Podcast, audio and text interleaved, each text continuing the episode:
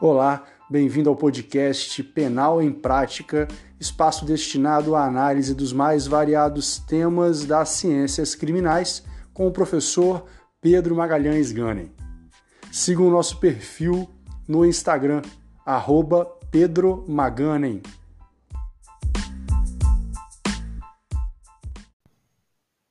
Olá, seja muito bem-vindo, seja muito bem-vinda a mais um episódio do podcast Penal em Prática.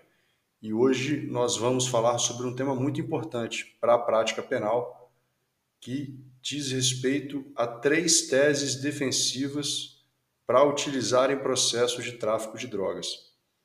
Por que, que eu resolvi fazer um episódio com esse tema? Porque a gente vê que na prática, advogados, início de carreira, advogadas que estão na, no, iniciando a advocacia criminal, possuem muita dificuldade em conseguir analisar o processo, em analisar o processo e mais extrair dele qual ou quais as teses que vai sustentar, porque uma tese ela precisa ser bem definida e bem traçada com base nas provas que estão no processo, nos elementos de convicção, para que você consiga ao final da investigação ou posteriormente ao final da própria ação, da instrução processual, obter o seu resultado pretendido. Porque não tem como você atuar em um processo sem ter um objetivo, sem ter é, é uma expectativa de, ao final desse processo, alcançar algo. Né? E isso é exatamente a tese ou as teses que é, tem que ser buscado durante um processo. E aí a minha dica logo no início é, ah, quando for fazer a análise do processo, é essencial que consiga extrair dali quais os caminhos, quais os desfechos que aquelas provas vão levar. É, vai levar, por exemplo, analisando o, o, caderno investigativo, os indícios ali é de que é, a pessoa vai ser indiciada ou haverá uma denúncia que seja ou na própria instrução, com a denúncia já oferecida, de acordo com o que tem ali, as provas elas caminham todas para o mesmo sentido? Existem divergências entre o que foi dito e o que foi produzido de prova técnica e o interrogatório? Enfim, é preciso extrair as fragilidades do processo, né, porque aí a tese muitas vezes está ligada a questões processuais, não a questões materiais. Geralmente, não que não seja também questão material. Mas as teses, muitas vezes, elas estão relacionadas ao processo, né? nulidades, é, contradições de prova, valoração de prova, acariação, diversas situações que dizem respeito ao procedimento. É, mas então, a questão importante hoje é entender: precisamos, ao analisar um processo, de traçar as estratégias dentro das teses, dentro dos objetivos, dentro daquilo que se pretende alcançar na sentença. Absolvição, condenação com uma pena justa, com aplicação de alguma minorante, alguma atenuante, algum direcionamento que seja quanto à fixação da pena base na primeira fase, né? Conseguindo identificar o que precisa ser feito para se alcançar aquele objetivo, você vai ter traçado a sua tese no processo e vai precisar trabalhar em cima das provas que vão ser produzidas para conseguir levar o magistrado ao entendimento próximo ao seu ou que coloque uma dúvida, porque pelo menos em tese a dúvida leva à absolvição. Então, se você coloca uma dúvida sobre a materialidade, sobre a autoria, uma dúvida fundada, né, fundamentada, pautada nos elementos daquele processo, a tendência é que você alcance uma tese é, favorável, seja de absolvição, seja de aplicação de uma pena menor, mesmo no caso de condenação. Inclusive, você tem que trabalhar essa tese não só até a sentença. A tese ela é o resultado final do processo. Ou seja, você tem que buscar a sua tese enquanto for possível, seja em primeiro grau, seja em fase recursal, né,, para o Tribunal de Justiça quanto para os tribunais superiores lá em Brasília. é preciso ter atenção, é preciso ter cautela e, e fazer uma análise minuciosa do processo. Não adianta você pular páginas ou buscar compreender de forma intuitiva.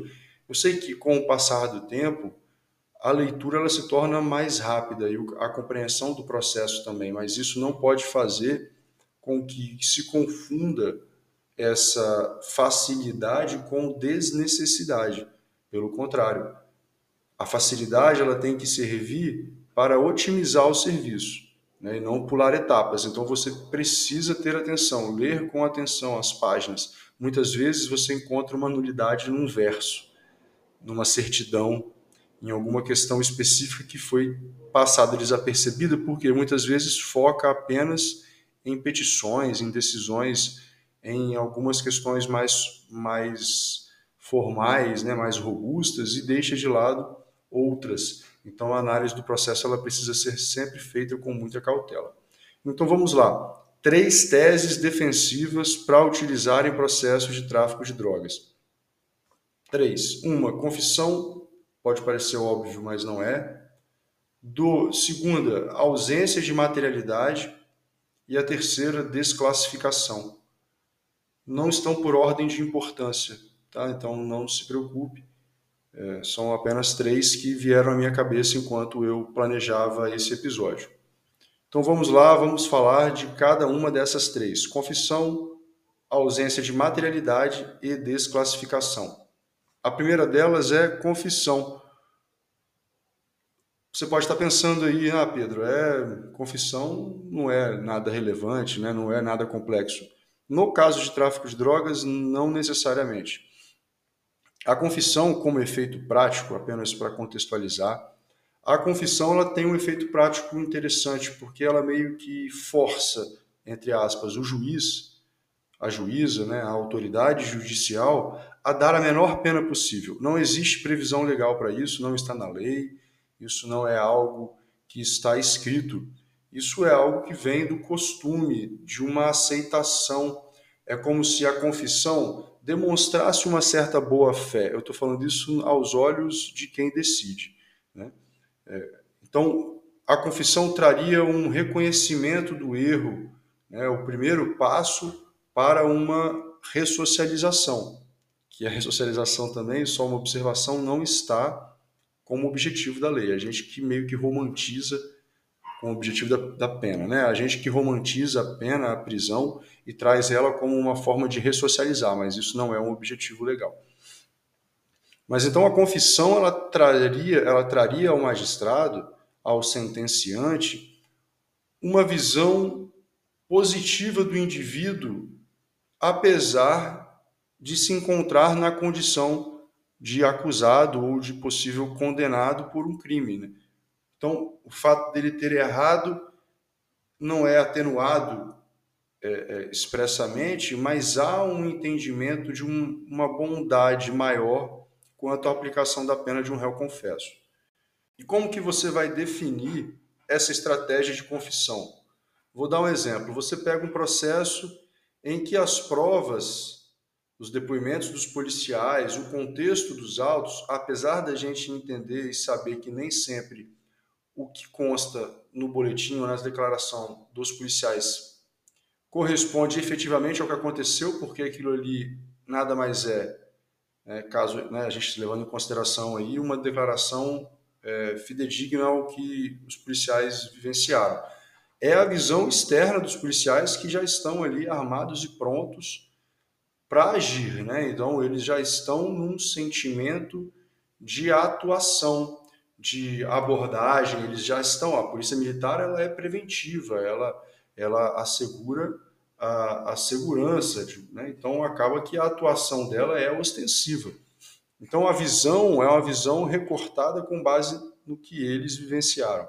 Mas se tem um depoimento ali que está condizente, né, lúcido, lógico, é, é, possível, e quando você conversa com o réu, né, com a ré, com quem está preso, e você não consegue extrair de, dele uma verdade, ou você, ou melhor, você percebe que a história que está sendo contada não condiz com a verdade, entra aí a, a cogitação dessa tese confissão, porque já demonstra que ele, que, que essa pessoa não está querendo te dizer a verdade, né? muitas vezes não está querendo assumir o erro. O que, que eu faço enquanto advogado? A primeira coisa que eu falo é que essa pessoa precisa me contar a verdade, mesmo que ela não queira confessar.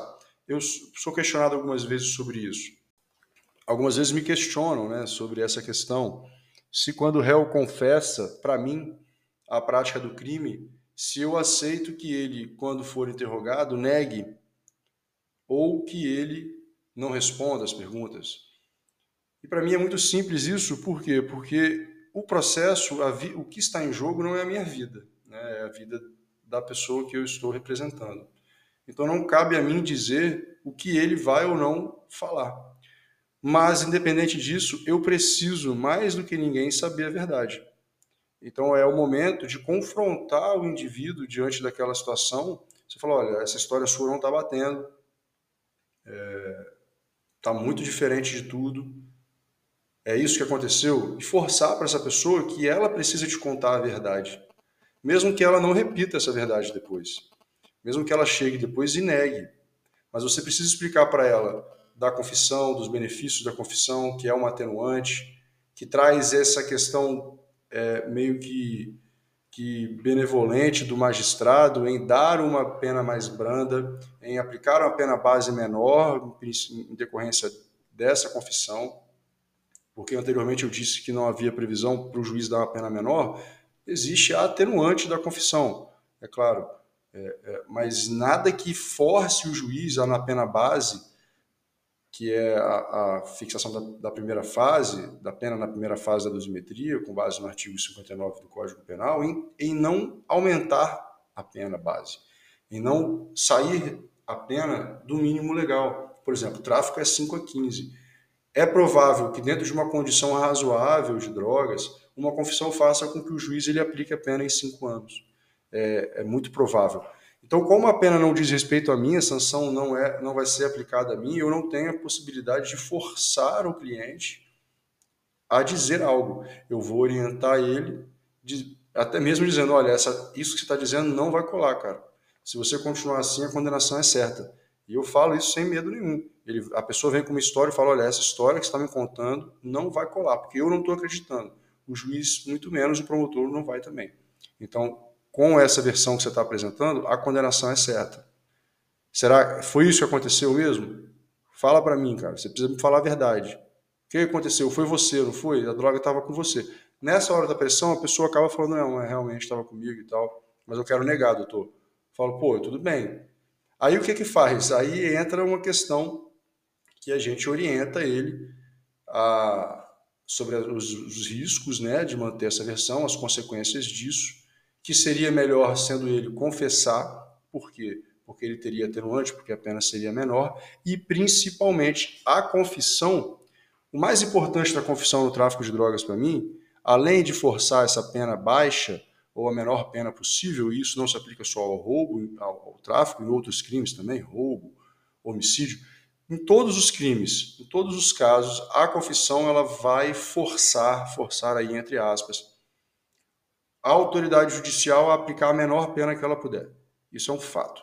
Tá? Mas no tráfico de drogas, especificamente, o que nós temos? No tráfico de drogas, o que nos chama a atenção é para a aplicação da minorante do artigo 33, parágrafo 4 que chamam aí popularmente de tráfico privilegiado destacando que não é uma conduta privilegiada, é uma minorante, uma causa de diminuição de pena que vai ser aplicada na terceira fase da dosimetria da pena, certo? Depois da fixação da pena base na primeira, atenuantes e agravantes na segunda, e na terceira, causas de diminuição e causas de aumento.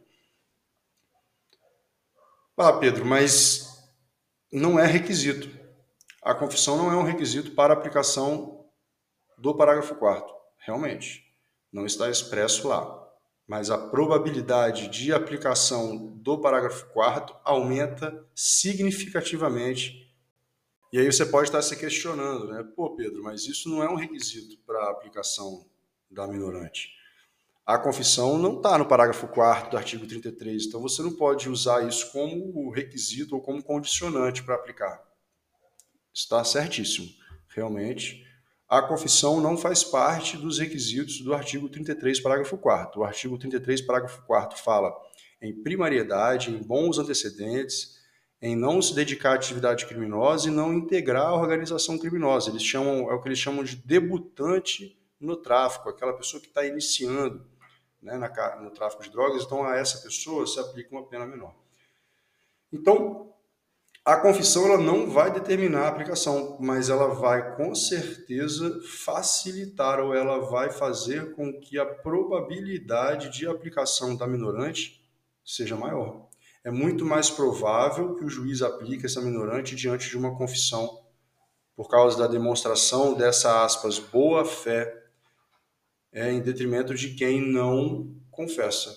Porque se não confessou, você não está assumindo que errou, você então não está assumindo que é traficante. Veja, eu não estou afirmando isso. Isso é uma é a conclusão que se chega, né? É, a gente está falando sobre imaginário, sobre conclusões que os julgadores podem chegar. Então, se não confessa, você não está dizendo que você era um traficante ou que você estava fazendo aquilo de forma é, é, inicial, esporádica que seja, para fazer jus à, à minorante.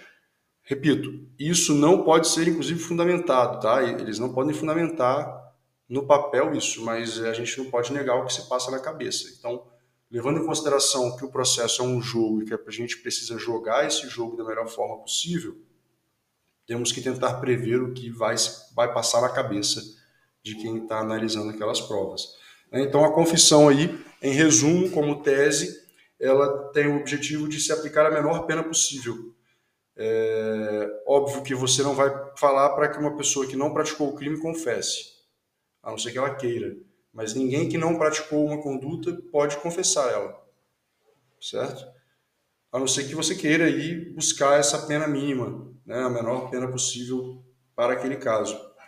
Mas mesmo assim, isso é muito, muito arriscado, porque você está falando para uma pessoa que não praticou o crime confessar. Então eu não recomendo.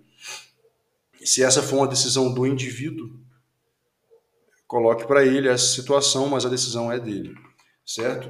Essa é a nossa primeira tese. A segunda tese, vamos para a ausência de materialidade. Isso é muito amplo. Muito amplo. Por quê?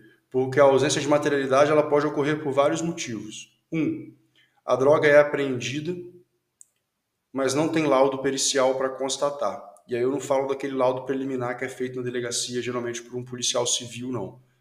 Estou falando do, do, do laudo definitivo feito por perito, por pessoa capacitada para apurar e detectar o princípio ativo da substância. A lei ela fala em dois, né? A lei de drogas ela fala em dois laudos. Ela fala do laudo preliminar, que é feito na, na delegacia, geralmente, e o laudo definitivo posterior, que acaba por, por corroborar isso, né? E, e, identificar com robustez qual é a substância. E aí, olha só, temos um problema, né? Na verdade, não é um problema, que é o quê? Algumas vezes nós vemos a utilização do laudo provisório, do laudo precário feito lá no início na prisão em flagrante, como fundamento para uma condenação. Isso não pode acontecer a não ser na hipótese em que esse laudo foi feito com o mesmo rigor técnico que o laudo definitivo, ou seja, não é um laudo precário, ele já é definitivo desde o início, só que feito lá na fase inicial de inquérito. Então, o laudo, para poder ser apto a gerar uma condenação, ele precisa ser um laudo definitivo, um laudo que tenha a robustez e a comprovação exata da substância, não pode ser por presunção. E aí a gente pode ter a seguinte situação: faz o laudo precário, né, aquele laudo que não é dotado das mesmas características do laudo definitivo. Esse laudo é feito lá na prisão em flagrante por um, por um policial civil. Chega em audiência durante a instrução, essa produção, é, esse laudo não é juntado aos autos, não é produzido, não, ou seja, não há, não há um laudo definitivo. E você, em alegações finais, vai sustentar o quê? A ausência de materialidade. E aí eu chamo a atenção para não destaque isso antes das alegações finais. Se você perceber que que não tem laudo, se você perceber que, que, que vacilaram lá e não requisitar, requisitaram o laudo, ou que não foi produzido, ou que não foi juntado, eu não levantaria essa bola antes das alegações finais. Por quê? Porque ainda haveria possibilidade de, de dele ser requisitado. Seria possível, por exemplo, se você levantar isso em audiência, que na fase do artigo 402 o Ministério Público requeira.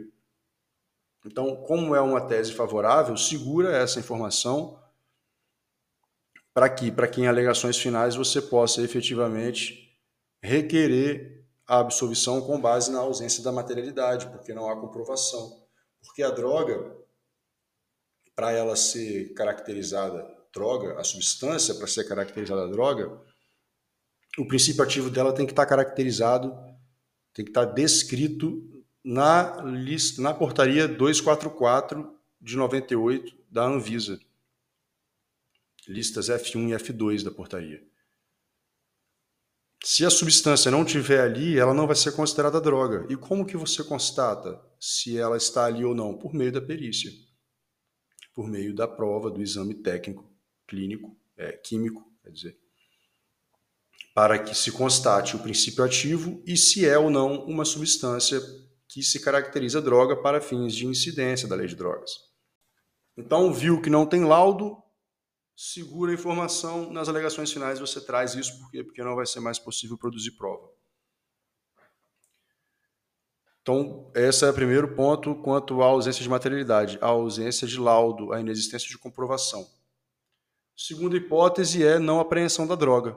Se não se apreende a droga, não tem laudo. Se não tem laudo, também é a mesma, a mesma situação. Só que nesse caso, diferente da primeira hipótese, a droga não foi apreendida. Né? No primeiro exemplo que eu dei, houve apreensão de droga, mas não fizeram laudo. Nesse caso, não houve apreensão de nada. Se não há apreensão, não há tráfico. Não vou mentir, existe, existe uma, um entendimento de que há, nesse caso, uma possibilidade de mitigar esse entendimento né, quando outras provas demonstrem, e aí especialmente eles dizem respeito à quebra de sigilo telefônico, à interceptação, coisas do tipo que demonstrem uma atividade de tráfico, de compra e venda de drogas e coisas do tipo. Porém, eu acho isso muito frágil, porque, vou dar um exemplo, eu já vivenciei uma situação no processo em que o indivíduo ele foi preso com seis é, papelotes, né, pinos de cocaína, que seja, e desde o início ele confessou a prática. Ele confessou para a polícia militar, confessou para a polícia civil, confessou em juízo. Chegou na sentença, não tinha o lado definitivo, só tinha o lado provisório. E o magistrado, então, era até uma magistrada, ela entendeu que, diante de todos os elementos, a confissão do indivíduo a todos os momentos de que estava com a droga, que a droga seria para venda, é, para o tráfico. Os policiais militares narrando a ocorrência e o depoimento sendo condizente com o interrogatório. E o laudo provisório, a magistrada falou: olha, eu entendo que os elementos estão aí. Né? Apesar do laudo não ter sido confeccionado, todos os elementos apontam para a prática e condenam. O problema é, o laudo ele havia sido requisitado, mas ele não havia sido enviado aos autos, protocolizado nos autos, nem juntado. Logo após a sentença, o laudo foi juntado, foi enviado aos autos e juntado. Que, que dizia no laudo? Que aquela substância não possuía o princípio, apesar de aparentar ser cocaína, não possuía o princípio ativo da cocaína, ou seja, não era uma substância ilícita. Se não era uma substância ilícita, não era tráfico de drogas. Se não era tráfico de drogas, não poderia possibilitar uma condenação. A condenação foi reformada, a pessoa foi, foi, foi absolvida por ausência de materialidade. Então é imprescindível que se apreenda e se constate que a substância apreendida ela efetivamente é, trata de trata-se de uma substância ilícita contida na portaria da Anvisa. Tem ou você consegue imaginar alguma outra forma da gente alegar a ausência de materialidade no tráfico de drogas? Uma outra possibilidade da gente falar em ausência de materialidade é quando as provas foram obtidas ilegalmente.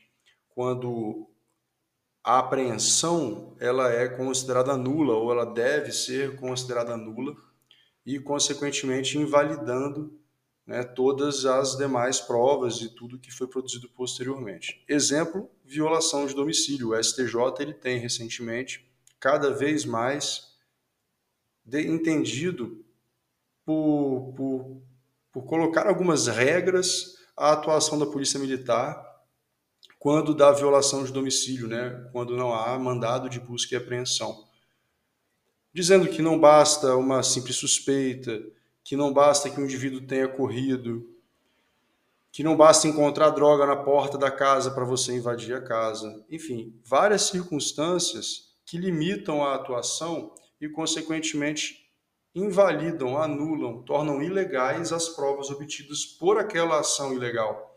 Porque a partir do momento que se reconhece a ilegalidade de uma violação de domicílio, de uma entrada em domicílio sem mandado de busca e apreensão, as provas obtidas desde a violação, ou seja, a, a, apreensão de drogas de materiais, utensílios, coisas do tipo, essa, essa apreensão, essas provas, elas são nulas. Consequentemente, não podem ser utilizadas para fins de, de, de condenação de, no, no tráfico de drogas. Elas não podem ser usadas pelo magistrado, elas têm que ser desconsideradas. Se não há apreensão, se a apreensão ela é nula, não há que se falar em materialidade, não se falando em materialidade, não temos tráfico de drogas. Né? Então, toda essa questão envolvendo busca e apreensão domiciliar e pessoal sem mandado de busca e apreensão, ela tem que ser vista com muita cautela, porque muito provavelmente ela vai entrar nessa questão da ilegalidade da ação e da nulidade das provas. Mas é preciso ter muita cautela e também, né, mais uma vez, para conseguir provar isso, porque é preciso demonstrar, e hoje a gente consegue isso de várias formas, né? Nós temos aí cada vez mais as ocorrências sendo filmadas, tanto pelos policiais quanto pela população, é, uma infinidade de câmeras de segurança espalhadas aí pelas cidades. Então, consequentemente, consequentemente facilita ou possibilita a comprovação de atividades como essa. Né? Então, é preciso estar muito bem alinhado. E aí eu faço um adendo. Todas as teses que você for trabalhar, o, a pessoa que é cliente, a pessoa que está respondendo o processo, ela precisa fazer parte dessa estratégia. É, muitas vezes é, ela é colocada de lado, mas ela é pessoa fundamental para que funcione, porque tudo depende do que ele vai dizer e da forma como ele vai dizer no interrogatório dele. Porque o interrogatório ruim pode colocar por, por água abaixo qualquer tese, né? Então é preciso ter muita atenção com relação a isso. Então, na ausência de materialidade, o objetivo é demonstrar alguma nulidade ou inexistência de provas quanto ao material que foi apreendido, né? se era ou não uma substância que está contida na portaria da Anvisa número 244 de 98.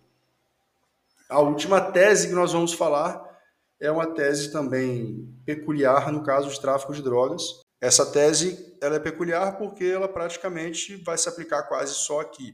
É óbvio que a desclassificação, que vai ser a tese, ela não é aplicável só no tráfico de drogas mas ela talvez tenha uma das funções ou, ou consequências mais importantes dentre as desclassificações.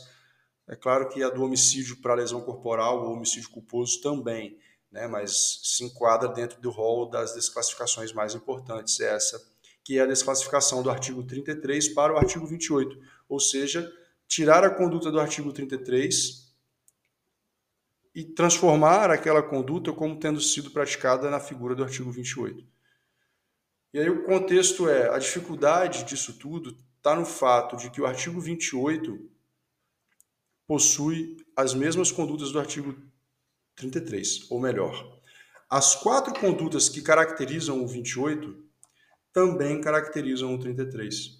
E aí, olha como que é difícil. Por quê? Aquela pessoa que for flagrada adquirindo, guardando, mantendo em depósito, transportando ou trazendo consigo é, a substância, droga ilícita, ele pode praticar tanto o 28 quanto o 33, porque essas, eu falei quatro, mas são cinco, né? Adquirir, guardar, ter em depósito, transportar ou trazer consigo essas cinco condutas, elas também fazem parte das 18 condutas do artigo 33. E aí, como que faz? Como que a gente vai identificar então essa conduta e, e, qual roupagem que vai ser dada a ela? Ela vai ser caracterizada como um 28 ou ela vai ser caracterizada como um 33? Vai depender do processo, vai depender do cliente, vai depender de como que a instrução foi é, realizada. Qual é a regra aí, né? A regra não. Qual é a estratégia que pode ser traçada para desclassificar? Verificar os antecedentes, verificar as circunstâncias da prisão, a quantidade e natureza de droga. Você não vai pegar um quilo de crack e falar que é para consumo. Né? Não faz sentido. Já é possível, por outro lado, um quilo de maconha ser caracterizada para consumo. Aí você fala assim, pô, mas ele vai fumar um quilo? Aí você não sabe a forma de armazenamento, enfim, é, é mais é difícil? É difícil. Mas é possível? É possível. Então, o que não é possível para uma pedra de um quilo de crack, porque o crack, ele, além do valor muito elevado, o usuário ele não, não tem essa condição de comprar um quilo de crack para consumo, certo? Então é muito mais difícil. Então a, a forma como a droga estava acondicionada, ela estava fracionada, embalada individual, individualmente, ou ela era um pedaço só, enfim, tudo isso vai vai influenciar o local da ocorrência, as circunstâncias, as condições pessoais. Eu, eu tenho algumas críticas, né? Porque essas, essas, esses requisitos para caracterizar a conduta como sendo do 28 ou do 33, elas na verdade têm um parágrafo, um, uma, uma, um dispositivo na lei que trata disso, que é o artigo 28, parágrafo 2 da Lei de Drogas. E ele traz alguns requisitos. Ele fala é, natureza e quantidade da droga, local e condições em que a ação ocorreu. Aí fala de circunstâncias sociais e pessoais, bem como conduta e antecedentes do agente. Eu sou crítico a esse parágrafo, não vou falar muito sobre isso aqui, porque senão a gente falaria um episódio inteiro sobre isso. Mas a minha crítica aqui a esse parágrafo segundo é que ele trata, ele traz algumas teorias da criminologia crítica ele materializa essas teorias, como a teoria da seletividade. Né? Tem um preconceito muito grande trazido é, é, dentro desse parágrafo segundo, um preconceito expresso quanto a local, a classe social. Né? Então, eu já vejo, por exemplo, uma diferença aqui no tratamento entre um indivíduo que é flagrado com certa quantidade de drogas em um bairro nobre sendo integrante dessa sociedade, dessa, desse núcleo, sendo integrante né, né, desse núcleo é, social, é, e o outro indivíduo flagrado em uma periferia com a mesma quantidade de drogas, sendo integrante daquele extrato social ali. Então, o tratamento, de acordo com esse parágrafo segundo, ele vai ser diferenciado para esses dois indivíduos. Mas, enfim, é preciso levar o magistrado ao entendimento de que era possível que aquelas drogas fossem para o consumo. Você não precisa nem comprovar. Você tem que levar apenas a possibilidade de que as circunstâncias elas demonstravam a possibilidade. Vou dar um exemplo. Eu tenho um caso de um cliente que ele foi pego com uma pequena quantidade de cocaína num local conhecido por tráfico de drogas. Foi preso, a polícia militar entendeu que era tráfico, levou para o delegado, o delegado entendeu que era tráfico, ele negou, falou que era para consumo. Conseguimos com a família diversos documentos médicos, laudos, internações, coisas do tipo que demonstravam um histórico de envolvimento dele com drogas e cocaína. Ele era primário, não, não tinha nada. Fizemos o que? Juntamos esses documentos aos autos, primeiro para como para demonstrar essa dúvida ao magistrado para obter a liberdade dele. E aí conseguimos a liberdade dele e agora a tese durante a audiência, é, durante a instrução, é justamente a de comprovar essa, essa condição de usuário dele, fazendo com que então a conduta seja desclassificada para o artigo 28. E quando eu falei que essa é uma das mais importantes desclassificações, porque o artigo 28 ele não gera nenhuma reincidência específica. Né? É, é, caso desclassificado, a, un, a, única reincidência que vai, que vai gerar o artigo 28, na verdade, desculpa, ele gera só uma reincidência específica. Ele não gera uma reincidência geral. Ele não gera uma reincidência para o tráfico de drogas, por exemplo, uma condenação transitada em julgado por uso de drogas do artigo 28 não leva não pode levar à aplicação de uma agravante da reincidência num posterior tráfico de drogas. Né? Só vai ser levado em consideração essa reincidência caso seja um novo 28. Para quê? Para fins de aumentar ali a sanção dentro do próprio 28. Sanção que não é privativa de liberdade, é restritiva de direito.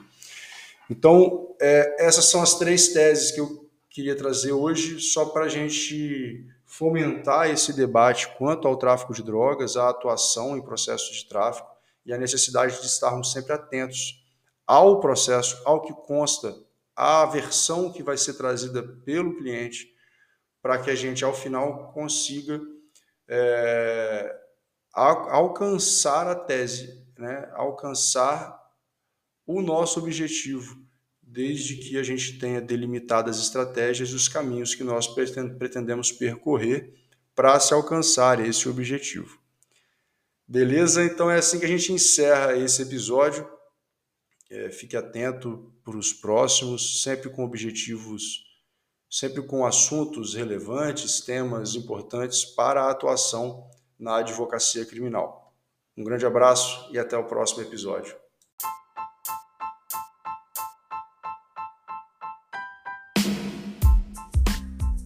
E é assim que nós encerramos mais esse episódio. Obrigado pela companhia e até a próxima.